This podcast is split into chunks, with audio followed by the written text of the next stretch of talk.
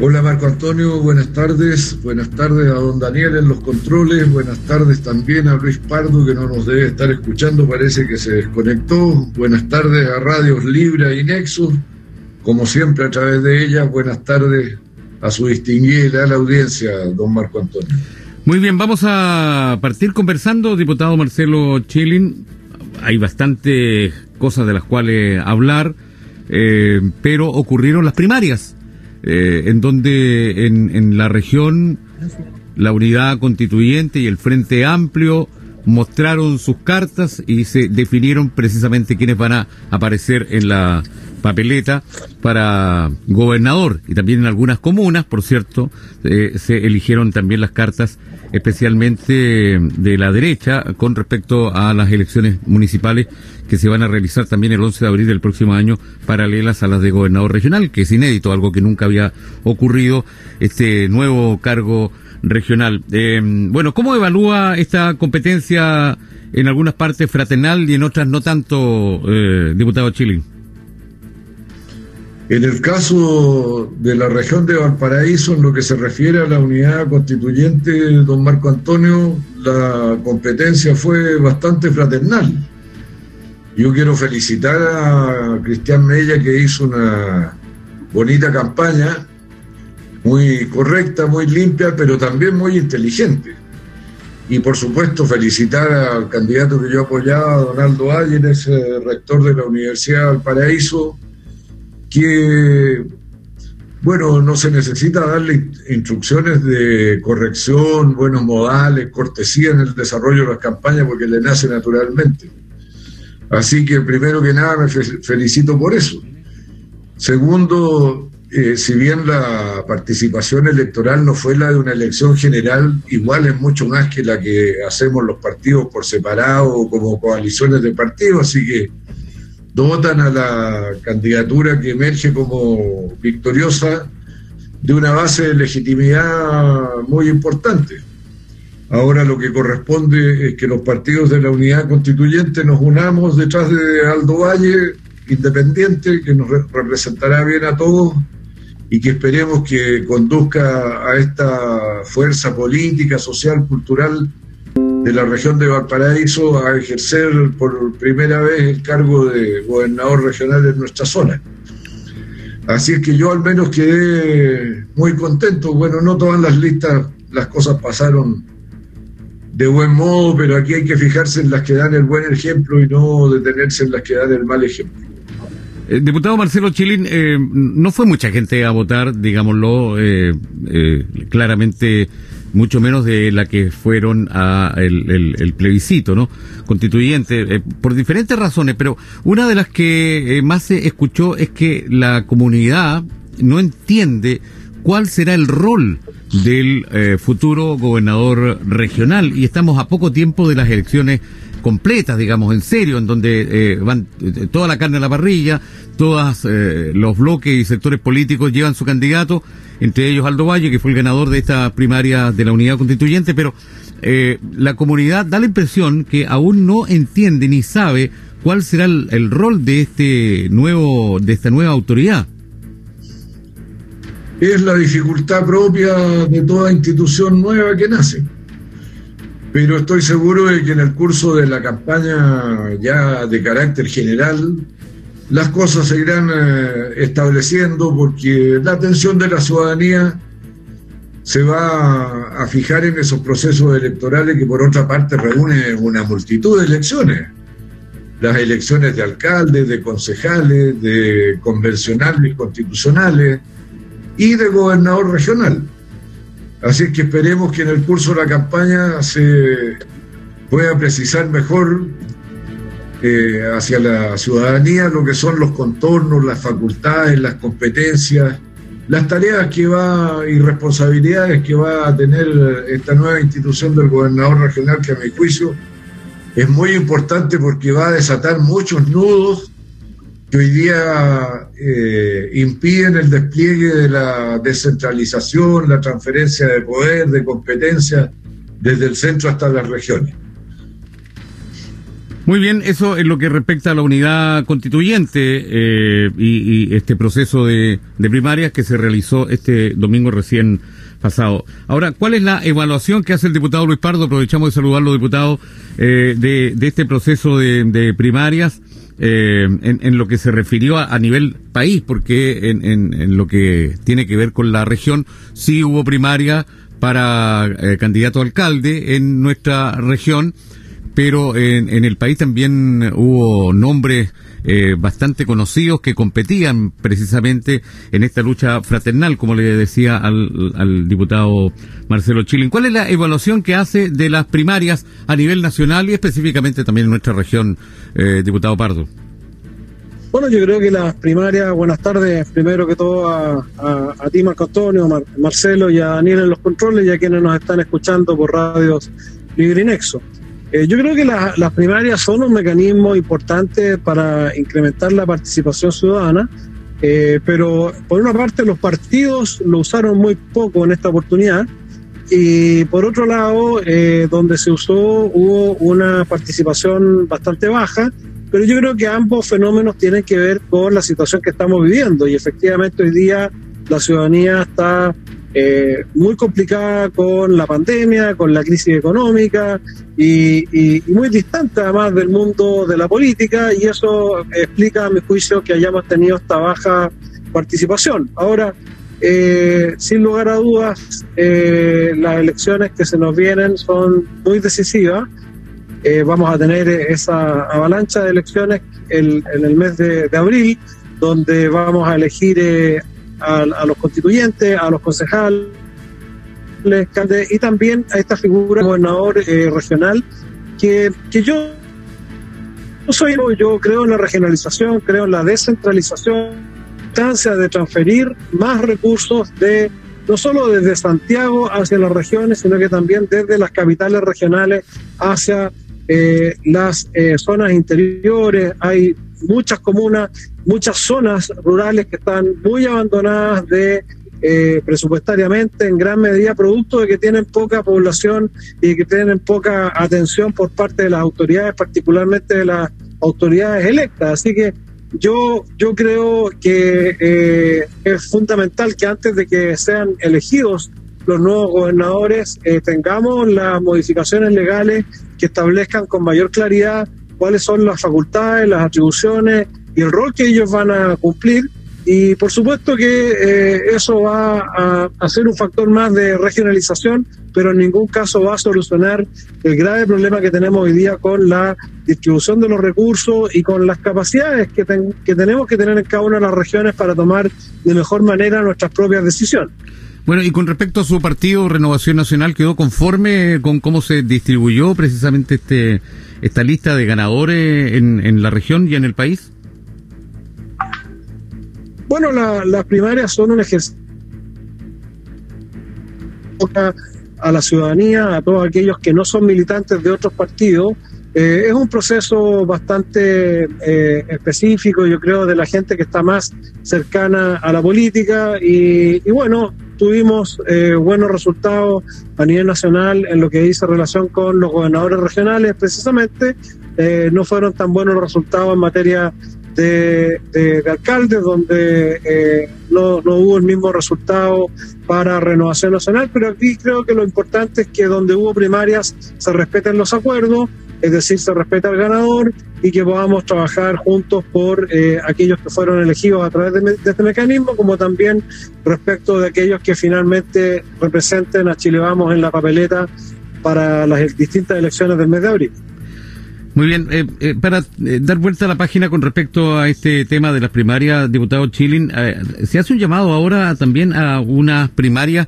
eh, que no son del CERVEL, que eh, eh, tienen otro nombre esta primaria, por parte de la unidad constituyente. eso también puede llamar a la gente a que se confunda. ¿Por qué no participó o, o, por qué estas primarias no se hicieron dentro de las otras que, que ocurrieron este domingo pasado? Marco Antonio, nosotros, me refiero a los socialistas, hicimos un esfuerzo que se desarrolló durante varios días en nuestro propio local, nuestra sede central en Santiago, para lograr eh, un acuerdo del conjunto de la oposición que permita hacer primarias universales en todas partes, no solo para gobernadores regionales, sino que también para alcaldes. Sin embargo, eso no fructificó. El Frente Amplio, cuando se acercaba la hora fatal de las inscripciones, se desapareció de la conversación y apareció en el servicio electoral inscribiendo sus propias primarias, ante lo cual la unidad constituyente no tuvo otra alternativa que inscribir solo sus eh, primarias y que se limitaron a las de gobernadores regionales porque el resto quedó inconcluso. Y ello llevó a que, siendo nuestra decisión que aprovechando que la gente despertó y que quiere recuperar eh, el derecho a la palabra y a la decisión, después de eso siguiéramos las conversaciones y hayamos llegado a un acuerdo para realizar eh, primarias en cerca de ochenta y tantas comunas. Hay otras donde los candidatos son indiscutidos de uno y otro partido. Y bueno, eso va a ocurrir el día, esas primarias van a ocurrir el día 20 de este mes se las llama convencionales porque son de mutuo acuerdo,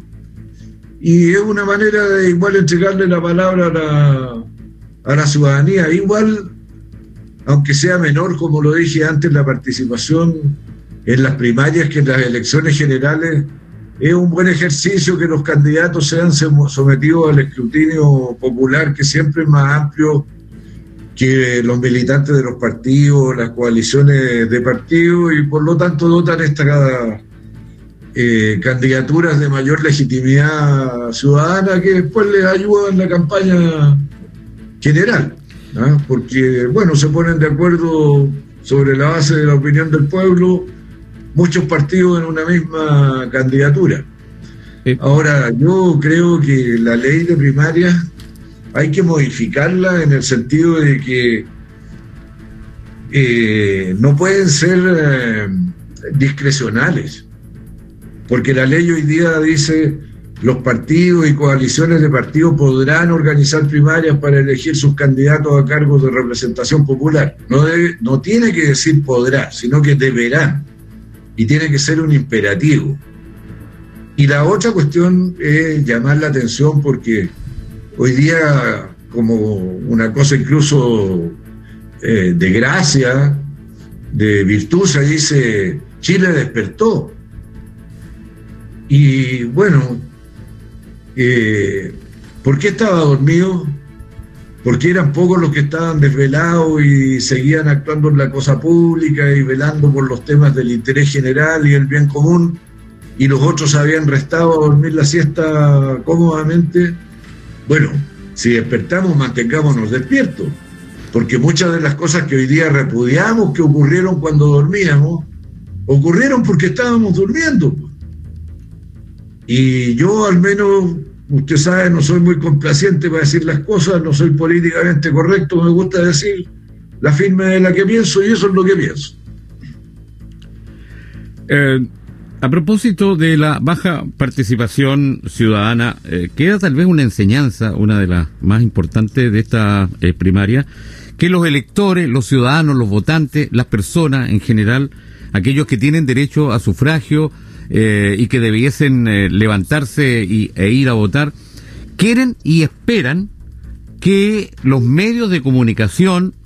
eh, o, cualquier forma de expresión, incluso las redes sociales, muestren a los candidatos y también les digan cuáles serán las atribuciones de estos eh, candidatos de ser elegidos. Eh, porque a propósito de no quedarse dormido, diputado Pardo, yo no sé qué opina de esto, pero tal vez la gente quedó esperando que se les sugirieran nombres para ir a votar, eh, o que los eh, posibles eh, candidatos apareciesen en alguna parte, por último con su foto y con sus propuestas, cosa que claramente no ocurrió en esta oportunidad. Bueno, eso es parte de, la responsabilidad que tiene cada uno de los partidos que propone una primaria. hoy día los partidos tienen financiamiento del Estado, los partidos tienen patrimonio y tienen capacidad de hacer frente a este tipo de, elecciones y, por lo tanto, eh, si hubo falta de información, eh, es en primerísimo lugar responsabilidad de los respectivos partidos en cada una de las primarias donde ellos decidieron recurrir al mecanismo de la primaria. Yo creo que eh, si bien me parece razonable que el Estado apoye y financie parte de la política, no podemos tampoco, menos aún en tiempos de pandemia, pedir mayores recursos aún para algo que no toda la ciudadanía por lo demás comparte. Ahora, está claro que, que, hubo mucha desinformación. A mí mucha gente me llamaba y me decía, ¿dónde, pues, qué es lo que vamos a ir a votar? Y yo le decía, no, si usted no tiene nada que ir a votar porque no es eh, primaria de nuestro sector en tal parte o en tal otra, y por lo tanto uno advierte que había una desinformación muy grande, pese a que el servicio electoral eh, hizo uso de las frases de radio y televisión que tenían disponibles para promocionar estas elecciones. Pero por eso es parte, yo creo, de, del aprendizaje y parte también de la situación excepcional que estamos viviendo con la pandemia. Eh, ojalá para las elecciones definitivas en el mes de abril tengamos una gran participación ciudadana y tengamos eh, la posibilidad de elegir y elegir bien a quienes van a representar a la ciudadanía en los distintos eh, cargos y elecciones. Sí, algo muy importante que dijo el diputado Pardo, elegir bien, porque una cosa es elegir y la otra también es eh, elegir bien, por cierto, elegir informado y para eso están los medios de comunicación y ahora esta irrupción de las redes sociales que también son tremendamente importantes para ir mostrando por lo menos eh, cuáles son eh, las opciones y además cuáles son los programas de estos candidatos de ser electos. Bueno, eh, vamos a hablar de otro tema, otro hito de esta semana que fue el 10%. Eh, al final, hoy día apareció el, el, presidente de la República rápidamente, después de que se tramitó también rápidamente este 10% del eh, gobierno, eh, que fue el proyecto del gobierno versus la reforma constitucional que propusieron los diputados. También quedó en el aire esta pregunta que se hace la gente y, y, a nosotros nos toca recibirla a través de los WhatsApp, a través de muchas consultas que hace la ciudadanía, que quedaron los, los dos proyectos, tanto el que presentó los parlamentarios como el, el, proyecto del gobierno prácticamente iguales. Y la gente se pregunta tal vez no se hubiese no hubiese sido mejor haberse ahorrado todo este tiempo en favor de la misma ciudadanía y del retiro de su 10% que esta discusión eh, se haya zanjado antes y no haber recurrido al Tribunal Constitucional por ejemplo por parte del presidente de la República diputado Marcelo Chilin. Marco Antonio este proyecto del segundo retiro del 10% de los fondos de ahorro de la AFP tuvo origen parlamentario, como usted recordaba, se aprobó en la Cámara de Diputados la reforma constitucional por 130 votos de un total de 155 posibles. En esas condiciones pasó al Senado, en el Senado lo aprobó la Comisión de Constitución y cuando estaba en esa fase del trámite, el gobierno eh, ingresó un requerimiento de inconstitucionalidad al Tribunal Constitucional respecto del proyecto que había aprobado la Cámara. Y al mismo tiempo ingresó un proyecto de su propia autoría donde eh, eh, se permitía el retiro del 10% en condiciones eh, de distinta naturaleza de las que había acordado la Cámara de Diputados. Por ejemplo, proponía que los fondos que fueran retirados luego fueran reintegrados,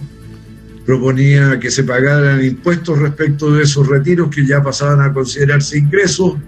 aplicando la ley de renta vigente que establece que pagan eh, impuestos a la renta las personas cuyos ingresos mensuales son superiores a 700 mil pesos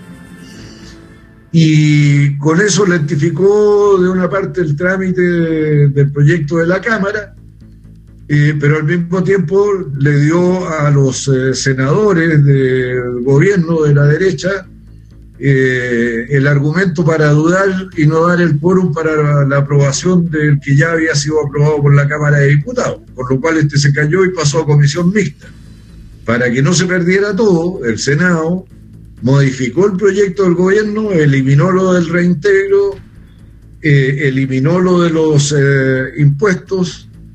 y estableció el plazo que quería el gobierno de 15 días hábiles para una vez aprobada la ley proceder al retiro por parte de, los interesados. Eh, finalmente, lo que salió, después de volver a la Cámara de Diputados y de que ratificara el Senado logrado por la Cámara de Diputados, se estableció que se pagaba impuesto a la renta eh, eh, por parte de las personas cuyos ingresos fueran superiores a un millón y medio de pesos mensuales, se eliminó lo del reintegro y se redujo el plazo para la vigencia de la ley y el pago a 10 días y no a los 15 días que traía originalmente. El Senado ratificó todo esto y eso permitió que hoy día sea ley. Ahora, ¿por qué ocurrió todo esto? Porque el gobierno no estaba de acuerdo, punto. Y maniobró con el pretexto de que quería que las cosas se hicieran en el cauce de la institucionalidad para meter su propio proyecto y entorpecer las cosas. Ahora, sobre el tema de eh, que quería recuperar la legalidad, por favor, si quiere recuperar la legalidad, lo que tiene que hacer es ingresar un proyecto al Parlamento diciendo que están prohibidas las reformas constitucionales. ¿Ah? Porque usted entenderá que no veo cómo el Tribunal Constitucional va a juzgar de inconstitucional una reforma constitucional que impera por sí misma, sin necesidad de preguntarle al Tribunal Constitucional, y menos aún cuando ha cumplido con todos los requisitos. El quórum fue batido de manera récord, con 130 eh, votos de la Cámara de la, de la Cámara de Diputados, que se habría repetido en el Senado de no mediar la maniobra del gobierno. Pero bueno, mire, frente a tanta insensibilidad ambiente, yo ya aquí rescatemos lo positivo la gente va a poder disponer de su segundo 10%. Muy bien, vamos a consultar al diputado Pardo si es que fue o no, según su criterio, una maniobra del gobierno, tal como lo afirma el diputado Marcelo Chilín, a la vuelta de estos eh, comerciales eh, en la segunda y final parte de nuestro programa sin libretos de el día viernes. En este programa que presenta Funeraria Los Paltos, que está en el paradero seis y medio, camino a la Cruz, en Quillota. Estábamos escuchando atentamente esta explicación tremendamente didáctica, paso a paso, de lo que ocurrió con este proyecto del gobierno, este eh, retiro segundo, el segundo retiro de nuestros fondos previsionales, el 10% de aquello. Eh, pero ahí, al final casi de su exposición, el, el diputado Chilin expresó que, eh, según su criterio, había sido una maniobra del gobierno porque podría haberse anticipado este retiro tal vez un par de días. Eh, en, realidad no fue tanto, ¿ah? afortunadamente para quienes eh, tienen la ilusión y esperanza de retirar su segundo 10%. ¿Fue una maniobra del gobierno para apropiarse precisamente de este proyecto, diputado Pardo, según su criterio? No, en primer lugar, eh, tanto en el primer retiro como en este, el gobierno actuó diligentemente, eh, promulgando en tiempo récord las respectivas leyes para que los, ambos retiros puedan operar eh, en, forma casi instantánea. Así que no, no hay un ánimo dilatorio. Y lo que sí hubo por parte del gobierno fue una maniobra para poder dejar establecido cuál es el mecanismo correcto de legislar, porque el tema de la reforma constitucional no es solo del quórum. Eh, usar en forma reiterada un mecanismo transitorio como es eh, el, mecanismo que se usó, porque se, usa el resquicio de hacer eh, una reforma transitoria a la Constitución para por una única vez, que ya sabemos que no es la única vez, hacer tal o cual cosa, el Tribunal Constitucional ahora va a poder pronunciarse respecto de eso y eso es muy importante para lo que viene, porque eh, a futuro, y no sabemos cuánto va a durar la pandemia, lo hemos dicho muchas veces, eh, es importante que mantengamos cierto orden legislativo y no que eh, en forma reiterada y permanente la oposición presente proyectos que están al filo de la legalidad o al filo de la constitucionalidad. Y eso lo va a señalar el Tribunal Constitucional a raíz de este recurso que presentó el gobierno y que reitero no tenía ánimo dilatorio porque si esto hubiese sido el ánimo eh, no estaría resultando el primer retiro en, la forma que lo está siendo eh, previo a las fiestas incluso de Navidad. Así es que yo creo que hay que esperar lo que diga el Tribunal Constitucional para ver cómo, eh, a qué vamos a poder atenernos en el futuro respecto de proyectos que no transiten por la vía constitucional, que es lo mínimo que se espera en una democracia, que todos respetemos las reglas, eh, empezando por la Constitución. Si vamos a cambiar la Constitución y después no la vamos a respetar, no tiene ningún sentido tener Constitución. ¿Y qué pasaría si el Tribunal Constitucional desestima este llamado, esta presentación que hizo el presidente de la República y estima que eh, está dentro de lo constitucional este proyecto aprobado por los diputados, una gran mayoría, ¿qué pasaría? ¿Se, ¿Habría otro retiro de otro 10%, diputado Pardo? Yo creo que pueden haber muchos retiros más. O sea, hoy día por una parte tenemos efectivamente una necesidad que nadie Ah, nadie discute de muchas personas que requieren recursos para hacer frente a la, grave situación que están viviendo, gente que ha recibido eh, ayuda pero en forma insuficiente o gente que derechamente no la ha recibido. Por lo tanto, siempre va a haber un buen pretexto para hacer un nuevo retiro. Sin embargo, hoy día ya sabemos que este segundo retiro va a terminar de agotar los ahorros de aquellos que están eh, en, los niveles más vulnerables o que tienen eh, ingresos inferiores eh, a, cierta cifra y por lo tanto lo que va a ir quedando en los fondos de pensiones son recursos de personas con una mejor situación. Por lo tanto, los futuros retiros ya no van a ser probablemente o no van a tener probablemente una justificación social eh, tan clara como pudo tenerla el primero y el segundo, pero evidentemente que va a haber siempre el interés político de algunos de congraciarse haciendo proyectos de ley que efectivamente son muy populares y no niego, reitero, que son además eh, muy justificados desde la perspectiva de las personas que lo están pasando mal, pero que están generando un problema paralelo, cual es que las pensiones no van a poder en definitiva mejorarse. Hoy día tenemos un proyecto de reforma de pensiones que le mejoraría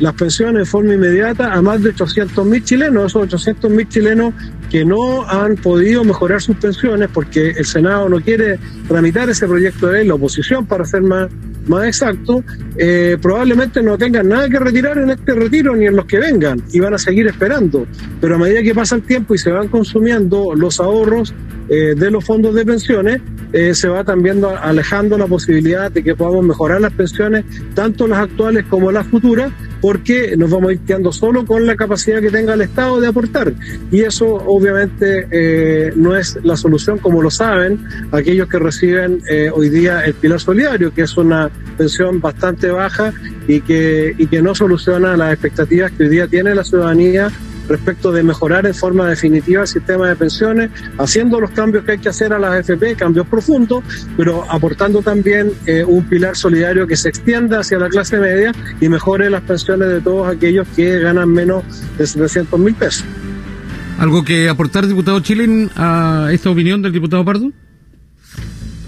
No, no quiero pelear con eh, Luis Pardo, así que voy a pelear al Tribunal Constitucional para que nos resuelva la controversia. Ok, bueno, la pregunta más sensible, sí, y la que más se repite es si es que el presidente hoy día esbozó de que podría ser incluso desde el 17 de diciembre, bien al filo de la Navidad, eh, la posibilidad de que la gente retire este segundo 10%, diputado Chilin. ¿Se han sacado esas cuentas o no?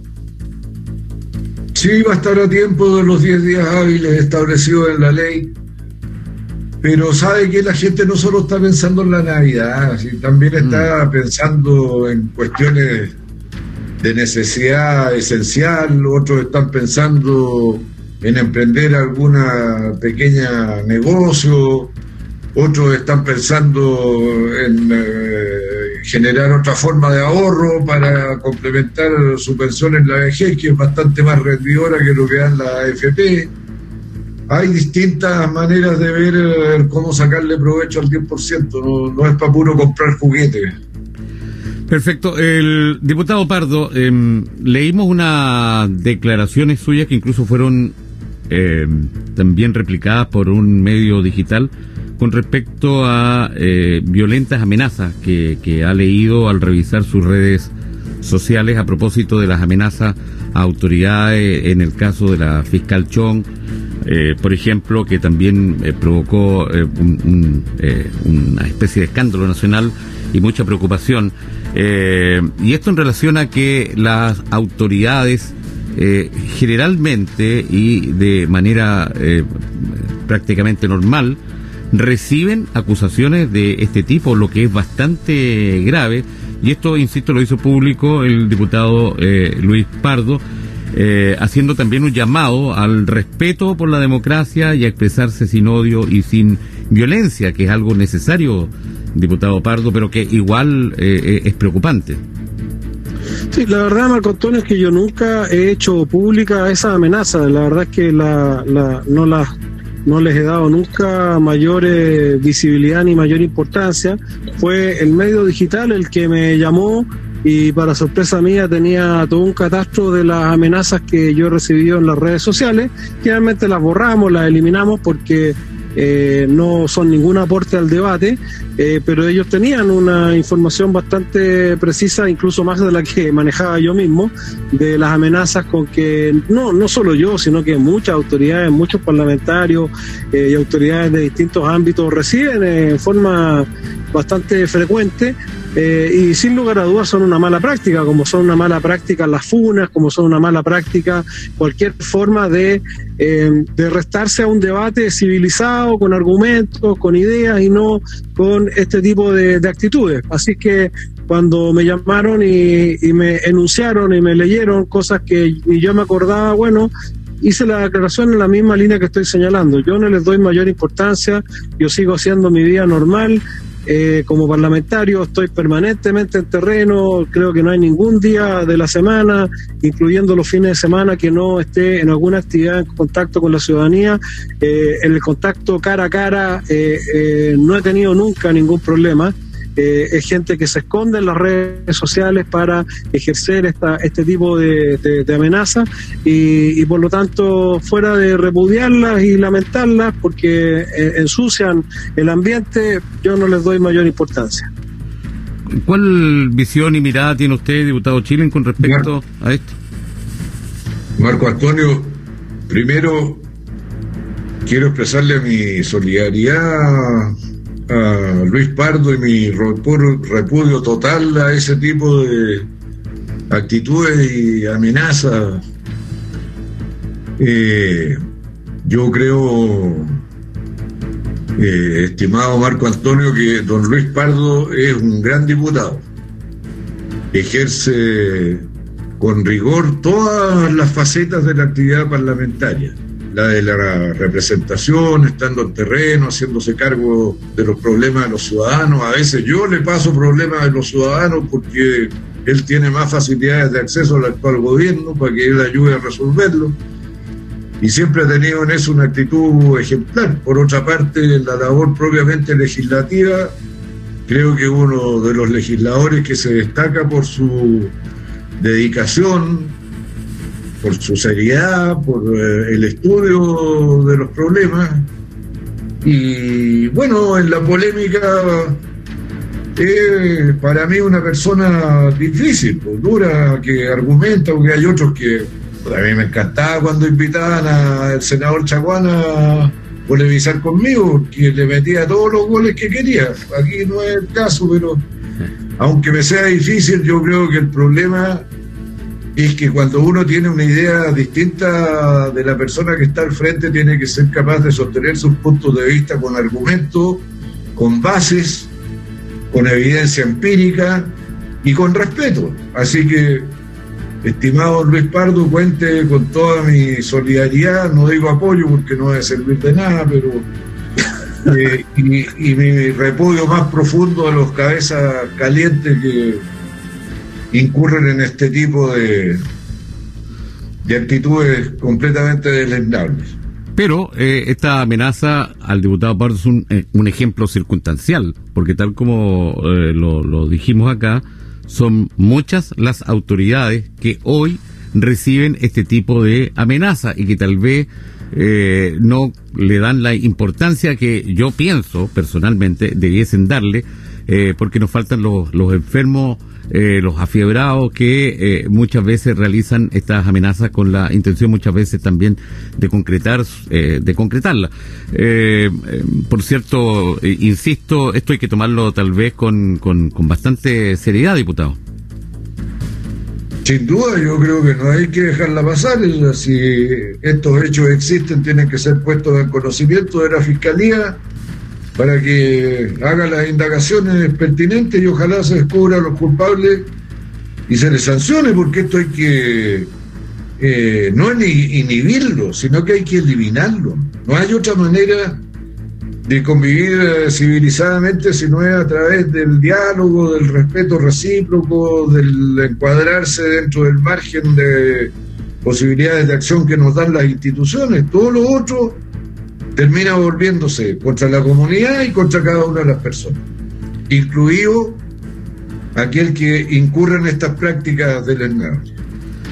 Muy bien. Eh, diputado Pardo, eh, dentro de las actividades que realizó también esta semana, se reunió con el nuevo general de la quinta zona de carabineros, don Edgar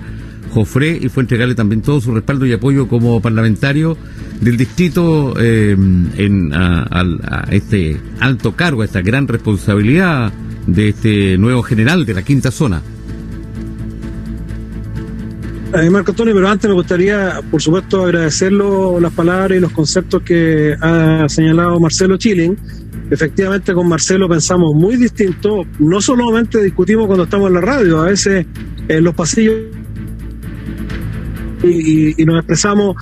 con nuestras respectivas posiciones, pero siempre eh, en, un, en un diálogo y en un debate donde prima eh, los argumentos y donde Marcelo ha sido siempre un caballero. Así que le agradezco las palabras y, la solidaridad que ha expresado. Ahora, respecto de la visita al, al general eh, Edgar Cofré, que asumió la quinta zona, yo fui a saludarlo y a comentarle muchos de los problemas que yo veo en mi trabajo territorial, el incremento que se ve, por ejemplo, en, la materia del microtráfico, en, eh, que, afecta además principalmente a sectores vulnerables. Y el microtráfico golpea donde hay mayor vulnerabilidad, donde la gente está más indefensa y, y está sufriendo a veces además los peores efectos de la pandemia y tenemos este microtráfico que está actuando a veces con un desplante, con un desparpajo impresionante. También eh, estuvimos viendo el tema del robo de fruta, que es un problema que tenemos tanto en la provincia de Quillota como en la zona de la Concagua, donde hay verdaderas organizaciones ya que comercializan la fruta robada y no solo causan dueño a los eh, productores de fruta, eh, sino que además causan daño y, riesgo a, la, a la ciudadanía en general, porque que muchos de estos eh, eh, actos delictivos terminan en tiroteos, terminan en situaciones que es necesario eh, controlar. tenemos el problema de las carreras clandestinas, que es, un, que es una verdadera pandemia que ha surgido en muchos lugares donde la gente sufre los efectos de estas masas de vehículos que se apropian del espacio público para generar estas carreras clandestinas donde además de arriesgar su vida, impiden el normal funcionamiento de, la actividad del resto de los ciudadanos. Son muchos los temas que tienen que ver con Carabinero y por supuesto que también como integrante de la Comisión de Seguridad Ciudadana me interesaba mucho escuchar al general de Carabinero respecto de los temas que son objeto de la reforma y de la modernización de Carabinero. Me encontré con un oficial muy preocupado de su personal, muchas veces a lo largo de esa conversación que duró más de una hora, su principal preocupación eran sus funcionarios y la familia de sus funcionarios. Eh, leí también su, hoja de vida, su trayectoria y no me cabe ninguna duda que va a desempeñar muy bien el cargo, va a reforzar y preocuparse de, su gente y por supuesto de cumplir con la misión que ellos tienen eh, en materia de seguridad ciudadana. Así que acordamos seguir trabajando en todos estos temas que te acabo de eh, enunciar y que son parte de mi obligación tanto distrital como como integrante de la Comisión de Seguridad Ciudadana. A propósito de la preocupación del diputado Pardo, que se la, eh, se la comunicó al, general, al nuevo general de la quinta zona, eh, esta semana se han descubierto y se han decomisado miles de plantaciones ilegales, lógicamente, de marihuana en los cerros de nuestra provincia, en, en Limache, en Quillota, eh, en La Palma mismo. Ayer eh, se detectaron 1.500 plantas en Cabildo, en fin, en, eh, amplios sectores, muchas hectáreas, con riego tecnificado, con alta tecnología, con avanzada característica logística en sectores de difícil acceso. Por lo tanto, es un tema que se está repitiendo bastante, diputado Pardo. Diputado Pardo. Sí, eh, bueno, efectivamente eh, lo que tú señalas es cierto. Había un esfuerzo que, que obviamente yo de alguna manera he estado al tanto porque he participado en muchas reuniones. Son cosas que uno no puede estar eh, publicando en los medios porque es avisarle y anunciarle a los delincuentes. Pero hay un esfuerzo con eh, medios aéreos y, y, por supuesto un trabajo combinado de carabineros con la PDI que está dando resultados y esperemos que, que eso continúe porque lo que yo siempre señalo es, bueno, estamos muy pendientes y tiene que ser así del microtráfico, pero ¿quién alimenta el microtráfico? ¿Cuáles son los canales de abastecimiento a través de los cuales se nutren de la mercancía que, que comercializan en, en, nuestros sectores eh, poblacionales? Y por lo tanto hay un trabajo ahí que se viene haciendo hace meses y que está dando resultados y que es un trabajo coordinado eh, de ambas policías para eh, con, con, medios tecnológicos y medios aéreos que está eh, entregando ya sus primeros resultados y esperamos que esto continúe en aumento.